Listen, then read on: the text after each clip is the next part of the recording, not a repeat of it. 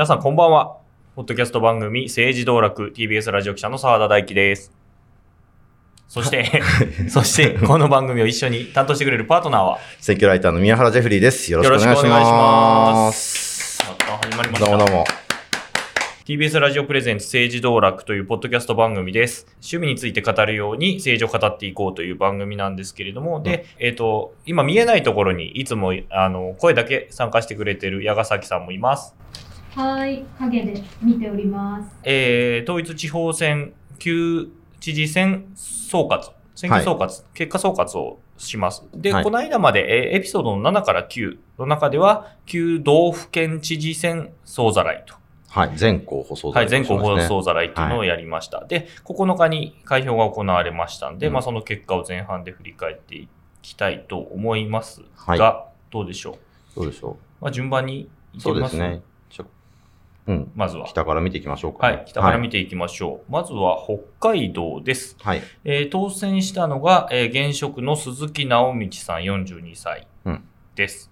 投票率が51.7%。うんで、えーそのうち75%が鈴木さんに入った圧倒的ですね。圧倒的ですすよね。うんで、野党、えーこの鈴木さんは、えー自民、公明と、えー地域政党の新党第一が推薦うん。あと確か国民の同連とかも確かついてたかな。国民党あ国民党連は別かついてますね。あ、そうかそうか。んは池田さんについてたのか。えーだから自民、公明、第一が推薦をしていたということですね。で、2位が、え2番手、時点になったのが、えー池田真紀さん。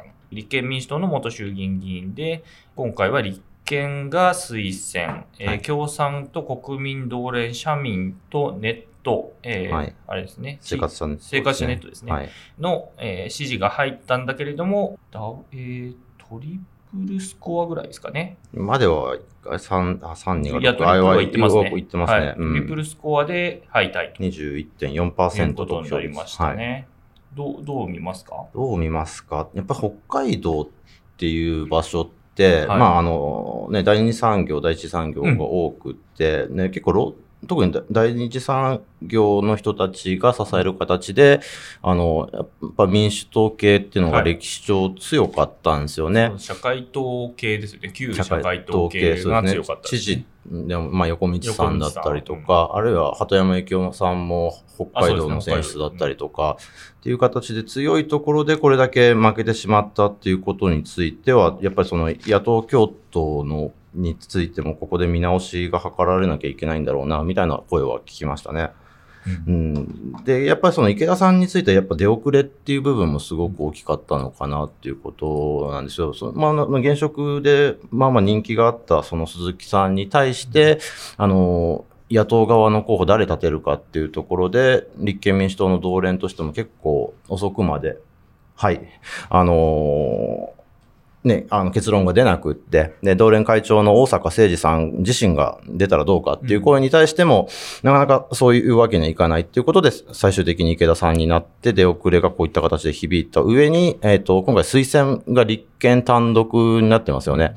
で、なので、まあ、共産、社民、国民、えー民主党の推薦という形で一致して、あの、池田さんを押すっていうような状況になかったっていうのが、えっ、と、こういった結果になったのかなっていうふうには思います。まあ、野党側、まあ、非維新の野党側をまとめきれなかったっていう感じ感なんですかね。じかもしれないですね大阪さんに関しては、確か前の知事選かな。うん。でもなんか、立候補要請みたいなのが出てたんですよね。はいはいはいその時もやっぱり、こ結果断ってたみたいな感じだったんで、うん。なかなか、うん、難しいっていうまあそうですよね。なかなかね、うんやっぱり選挙区持っている方だし、そこで振ってっていう決断は結構難しいところだったとは思うんですが、あくまでも、まあ、小選挙区では、うん。大阪さん、あの選挙強いですね、もけど、ともとニセコ町の町長をね、やってた人なんですけど。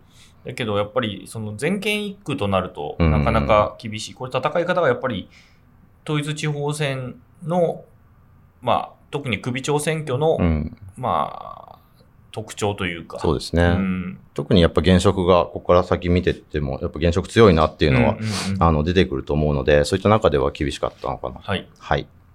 ということで、以上、北海道ですね。あ、まあ一応、門別義雄さんと、ねえー三原大輔さんもも出られていたと。は。はいい。はい。これ、供託金って何パーセントな供託金10%ですね。はい、なので、池田さんと鈴木さんは供託金が返還が返還になる、はいということですね。はい。です。じゃあ続いて、神奈川県はい。知事選、えー投票率が40.35%と、まあ低かったですすね。ね。うん。えー当選したのは、えー現職の黒岩祐二さんで4期目4期目。はいはい。になりました。黒岩さんには自民の県連と公明の県本部と国民の県連がついていて、えー全体からすると得票率が67.6%と、まあ、こちらも高いですよね。そうですね。うん。はい。で、時点になったのは、えー岸真紀子さん、えー共産が推薦している方で、全体の22%はい。ですね。で、3番手が、これははい。いいのかっていうのがある。この肩書きでいいのかっていうのがあるんですが、政治家女子48党の党党首一応党首一応党首ですね。はい。の大津彩香さんが、え3番手と。はい。で、4番手が、えー小池都知事に求婚したことでおなじみの加藤健一郎さん。はい。が4番手で以上ということで、えっと、まあ直前にね、うん黒岩知事にの、えー過そうですね去の女性スキャンダルが出てた。出たとはい。っていうのはどこまで響いたのかっていうところなんですけれども、まあ結果的には、えっ、と、時点の岸さんを、これもトリプルスコアまではいかないかな。でもほぼそれぐらいトリプルに近いぐらいですね。での数字が出てきてるというところですね。うん。そうですね。あと、ここはに関しては、立憲民主党が、あの、あそうですね。あの、独自候補も立てず、推薦も立てずっていう形で自主投票だったのかな。うんどっちつかずなうん展開になりましたね。なので、まあ結果的にやっぱ現職優位で進んだのかなっていうところですね。なんかあの報道がね、出た時にうん。入れる先がないっていう、うん。えーネット上での、えーツイートは見ましたが、でですね、そうそう、この選挙、そう、えーと無効票が21万票あったっていうのも結 やっぱそう構ポイントなんそういうことですよね、うん。きっとね。白そ票、う。白票も無効票？白票含め無効票がそんだけあって、だから大津さんの票よりも白票無効票の方が多かったっていう選挙だそうです。うんうん。だからその、ね、黒岩さん自身に対しての、あまあ、黒岩さん自身はその当選後の会見で、あの、まあ、これ、その21万票っていうのをもう私に対する批判の票だというふうに受け止めたいということが、をおっしゃってたと。うん。まあ、だから、有力なところで黒岩さんしかいないけれども、黒岩さんも、こそまあ、そういったね、スキャンダルを、を踏まえて、あの、投票するっていうことに躊躇するっていう層の、があった結果なのかなっていうふうに思います。うんはい。はい。続いて、じゃあ行きましょうか。はい。どんどん行きましょう。はい。福井県。はい。はい。福井県は、えー福井県知事選挙は投票率が51.08%。でここは2人しか出てなかった選挙区ですよね。で、えー当選したのは現職の杉本達治さん、え2期目の当選とはい。いうことになりました。えー杉本さんには、えー自民、立憲、公明の推薦がついているということで、えー時点というかも、えー負けた方が、うんえー金本幸恵さんは共産党の公認はい。ということでしたね。金本さんも10%そうですね取って。いるのギリで、ギリ、あの、杉本さんがちなみに89.6%という。まあ、圧勝ですよね。まあまあ圧勝ですねうんまもあ、まあ、なんとはいか、供託金ラインには金本さんも届いたというのが、この結果だとはい。いうところですね。福井県。で、2回目の当選ですね、うん杉本さんね。杉本さんはそうですね。はい。ままあそういう選挙ですよねっていう。あ、よく、まあ、よくある構図のよくあうるん結果かなっていうところだと思います。うん。あの、金も、あのー、前のね、配信、配信じゃない、えー、ポッドキャストの中でも言いましたけど、杉本さんだけ、えー、金本さんが出ないと。もう、えー選挙自体が無投票ということになるところだったので、まあ、これによって開かれたということですね。ですね。うんだからまあそのね、今後半戦の選挙が始まってますけど、はい結構その市区町村のうん。町長、町村長レベルでの無投票っていうのがいろいろ目立ってきてるっていう意味では、まあ選挙をすることによって、まあね、改めて今までの4年間どうだったのか、これからの4年間どうしたいのかっていうことを問うっていう意味でも、あの、まあ圧勝とはいえね、あのそこであの論点が整理されたっていうことの意味は大きいんじゃないかなというふうに思います。はい。はい。続いて、大阪府知事選挙でございます。はい。はい。で、こちらは投票率が46.98%で、えー、当選したのが、えー、吉村博文さん、大阪維新の会での現職で2期目と。はい。いうことになりました。得票率が73.7%。こちらも候補者数が多いにもかかわらず、まあ、まあ、圧倒的な。圧倒的ですね。はい、で、時点となったのが、えー、谷口真由美さん。はい、えー、こちら無所属で、えー、13.2%。うん、で、3番手が、辰巳幸太郎さん。えー、共産党の推薦で、元共産の参院議員ですよね。はい、が8%という感じですね。うん、で、えー、その次が参政党の新人の吉野俊明さんが続き、えー、その後に政治家女子48党の佐藤さやかさん、はい、で最後が新党国森の稲垣秀也さんという並びになりました。はい。はい。まあ、圧勝ですよね。やっぱりその結果がやっぱ見えてた分、あの、投票率も50%割れてしまうっていう形で、なかなか、あの、有権者の関心としてもそこまで上がんなかったのかなっていうところですかね。あとは、辰巳さんに関しては、これじゃ8.0%なので、供託金ラインを割ってしまっているので、それが没収になってしまうという形かな。で、ですかね。そうですね。ですね。谷口さんは、一応その、非、非維新の、非維新、非共産の、はい。うん、まあ、並びとして一応、うん。擁立はされたんだけれども、その票も集めきれなかったのかな。っていうことですね。なんか、やっぱり、あの、取材するにつけ、自民党の、と、の人たちとはかなり、えー、距離のある方という、まあ、主張的に主張的にっていうこともあって、結構地方議員とかが全力で押さなかったっていう話もちらほら聞く。うん、実際国会議員の、自民党の国会議員の人でもあの、えっ、ー、と、そうですね。府知事は、えー、吉野さんっていうふうに、あの、言って応援してた人もいたというぐらいなので、うん、そういった票も、自民党の票も、うん、えー、谷口さんには回らなかったっていうような状況かなというふうに思います。はい。そうですね。で、市長選も、えー、維新の横山さんが勝ったので、はい、もう維新は完全に、そうですね。えー、首長は両方抑え、ですね。かつ、えー、府議会、府議会市議会、市議会両方とも過半数ということでしたね。で、その上で、その、まあ、大阪から外にですね、はい、まあ、この後、話す奈良とか、うん、和歌山とかでも、えっ、ー、と、まあ、勢力を伸ばし始めているというところかなと思います。はい。はい。じゃあ、その、奈良行きましょうか。うね、はい、はい。投票率は54.82%で、えー、当選したのが山下誠さん、うん、えー、無所属、あ、違う、日本維新の会の新人で、はい、えー、まあ、初当選ということで、はい、得票率が44.4%。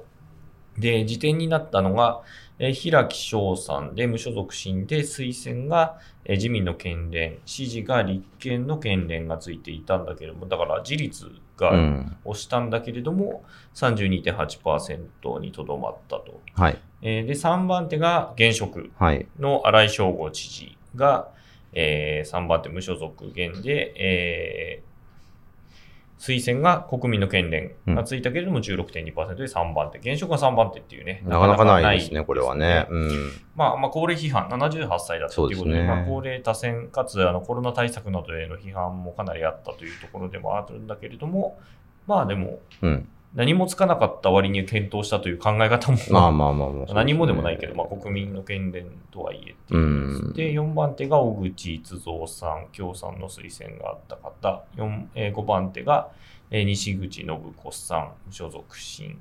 で、最後は、あの、本当に当日現れた畑野隆さんが最後とい。うことになりましたね。はい、はいまあね、保守三分裂。あ、保守三分裂じゃないか。保守分裂ですね。保守分裂選挙ですね。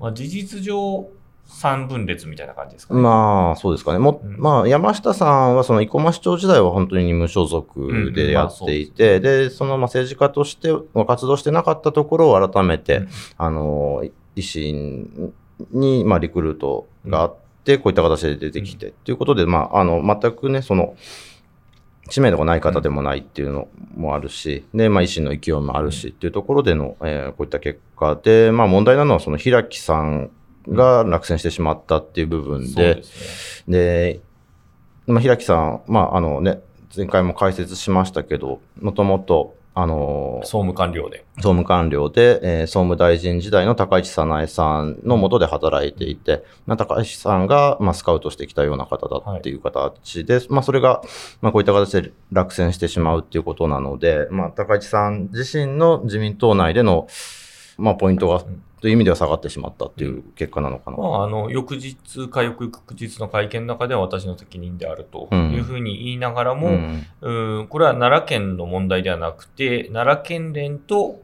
自民党本部の、まあ、ある種問題だとうん。いう話をしていて、まあ、それ何かっていうと、えー、新井翔吾さんが元国土交通官僚、はいまあ、旧運輸省ですね、の官僚で、その頃から2回元幹事長と仲良くて、うんで、今、選対、まあ二階さんと仲の良い選対委員長の今、森山さんはい。が今、選対委員長自民党を務めてるんですけど、その人に、えー、挨拶に来たらしいんですよね。えー党本部に、新井さんが。新井さんが二が階さんに、いや、二階さんと、あとはあの森山さんに。森山さんその時はい。に森山さんが、え頑張ってくれ的なことを言ったらしくて、うんうん。えーっていうので、えー、新井さんが、まあ、ある種やる気になって、うん。当初出ないっていう話もあったんですけど、はいはいはい。で、自民党サイドは、あの、宮原さん前の配信でも言ってましたけど、定年制が、うん。あの、推薦の候補者の年齢の定年制があるんで、新井さんは押せないっていうことにはなってはいたのですが、まあ、新井さんはそれを強行して出ると。そうですね。まあ、直接的に、あの、二階さんの側に推薦をお願いしに、うんその権限を飛び越えていったっていうことで、だったと。うんなので、その、まあ、二階さんと高市さんの、まあ、だまあ、代理戦争的になんか描かれるところもうん、この間あったっていうのがこの選挙でした。うんうんで。形としてはそれが共倒れして、うん。えー維新の、えー山下さんが、まあ、通ってで、えー維新としては大阪以外では初めての直系というか、あの公認。の知事。ということになりましたね。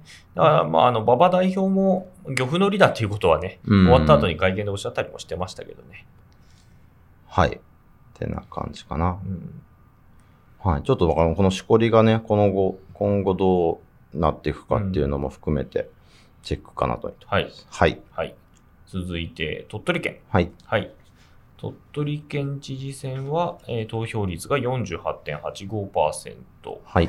でした。はい。で、えー当選されたのが現職の平井真二さんで、5期目、えーっと、5期目ですね。はい。になりました。今、全国の知事会の会長を務めてまして、はい。えー自民、県連、立憲、公明の県本部などが推薦をして、得票率がなんと91.8%。すごいですね。すごいですね。まあ、5割弱しか投票してないとはいえ、うん。でもだからその、全員投票したとしても半分近い、うん。うん、す得票を取っているとはいいうところですね。はい。で、時点が、えー福住秀之さん、共産党の新人の方ですけども、そのこの方が8.2%とはい。いうことで、えー、供託金来まで一歩届かずと届かずというところでしたね。はい。まあ、平井さんは強いですね。ですね。ううんん。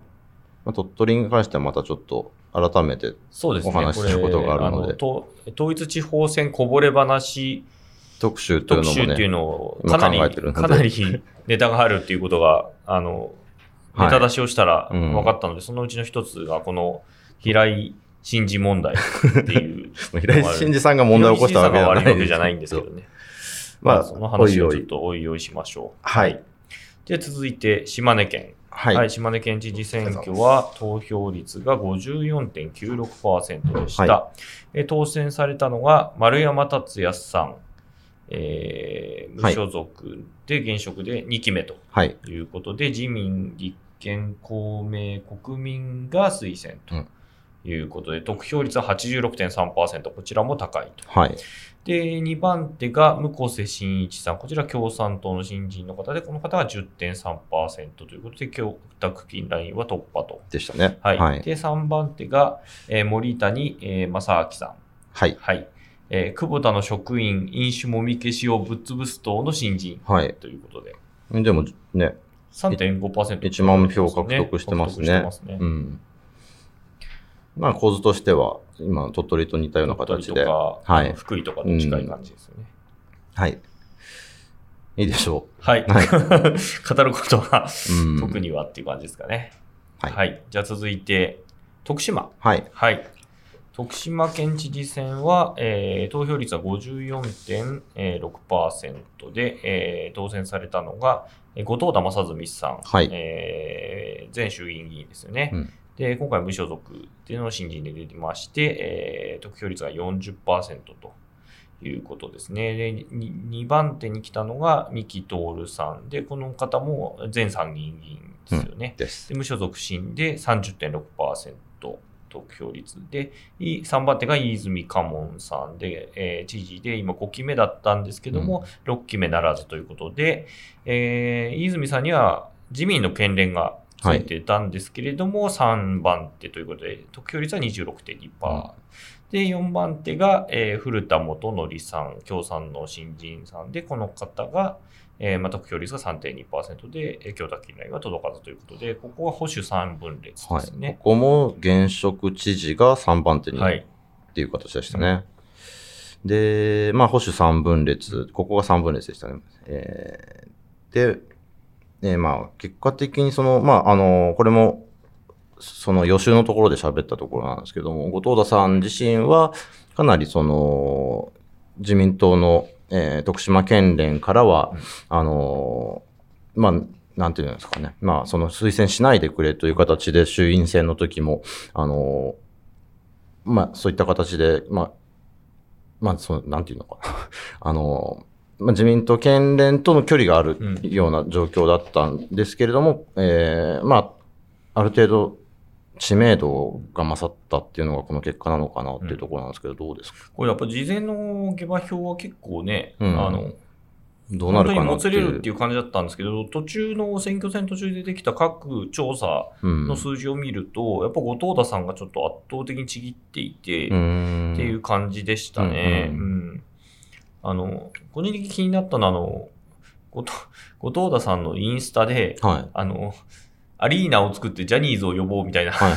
ことを、あの、やってて、これはジャニーズに便乗した形なのかとか思いながらね、そのインスタ見てましたけどね。そうなんですよ。だから、そのせ選挙候補なんか並びで見ると、やっぱ一番後藤田さんがぼんやりとしてて、うそういった意味でも、どうなのかなっていうところが多かったんですけれども、まあ、こういった結果になったというところですね。うんうんこれ本当に、あの、3候補それぞれに、うんそれぞれに国会議員が応援に入っていて、自民党内の本当に代理戦争みたいな感じになってましたよね。で、なんか派閥とか関係なく結構入り乱れて入ってたりしてましたよね。後藤田さん誰入った？の後藤田さん確かね、長谷博さんしか確認してないの。小野寺さんとか入ってたいつのりさん。うんはいはいはい。なんかよくわかんない構図でしたね、うんみんな。うん。はい。って中で、その、非自民を全然共産がここで集めきれてなかったっていうのも、一つポイントとしてあったのかなっていうところですね。はい。三木さんに野田聖子さんとかが入ってたかな。う確か。ーうんんです。はい本当。に、だから派閥とかよくわかんない感じでしたね。ですし、やっぱこれ、この結果結構いろんな形でしこりが残るだろうなと思っていて、そうね。うん、ただ参院選、次は、あの、徳島の、えっと、まあ、徳島、えー、高知が合区になっていて、はい。自民党としては徳島の人が、えー立候補する形になるのかな。あ選挙区で出る形になるのかな、特定枠で、うん特定枠は高知の人っていうあ、そうかそうか順番的にはそそう。だと思うんですけど特定枠はコー。チの人になるのか。うん。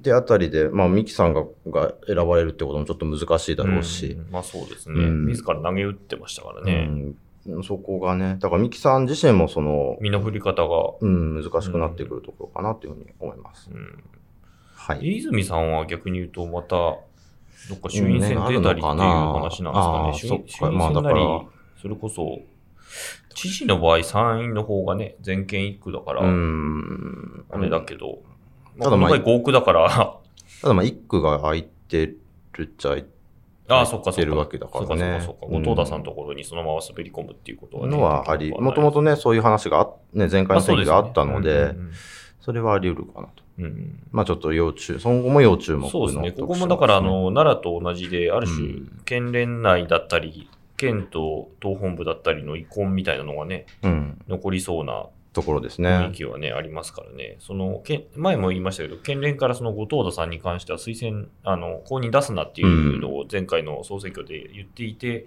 まあ、それを党本部は無視する形で、うんえー公認出して、で、さえただ、後藤田さんは、あの、小選挙区で負けてっていうこともあったので、うんうんまあ、そこら辺から、まあ、ずっと続いてる話ではあるんですけれども、うん、まあ、ただ、首長になったら、それこそ県、県議とかとも、そうですね。うだからやっていかなきゃいけないところもあるそのあたりから、の、だから県政での同意、あの、動きとかっていうことも含めてですよね。だから、ううん、はい、っていうことですね。そうですねい。いろいろだから、この選挙で終わりじゃなくて、むしろこの選挙が残したものを見ていかなきゃいけないよっていうとこうろだと思いますね。な、ね、選挙区になってますよね。うん。はい。はい。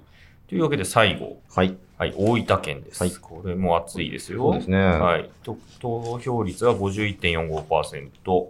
えー当選されたのは佐藤喜一郎さん、えー無所属新、えー自民公明県本部が推薦はい。された方が当選。で、得票率は57.3%。で、2番手、まあ、お二人しか出てないんですけれども、うんはい足立清さん、えー元、あ、元というか前参議院議員で今無所属新で出て、えー共産党、社民党の支援支援でかなすかねはい。がついてたんですけども、42.7%と、はい得票率ということで、割と離された。そうでしたね。感じですねうん。はい。ね、まあ、佐藤さんがかなり、あの、ゴリゴリの組織選挙をしていて、一方で、その、足立さんに関しては空空中戦っていう言い方をしますけど、ですねまあ、何かっていうと、まあ、組織戦じゃなくって、はいあの、一般の無党派の人たちに訴えかけるような選挙をやってたんですけども、やっぱ及ばずっていうところだったと思います。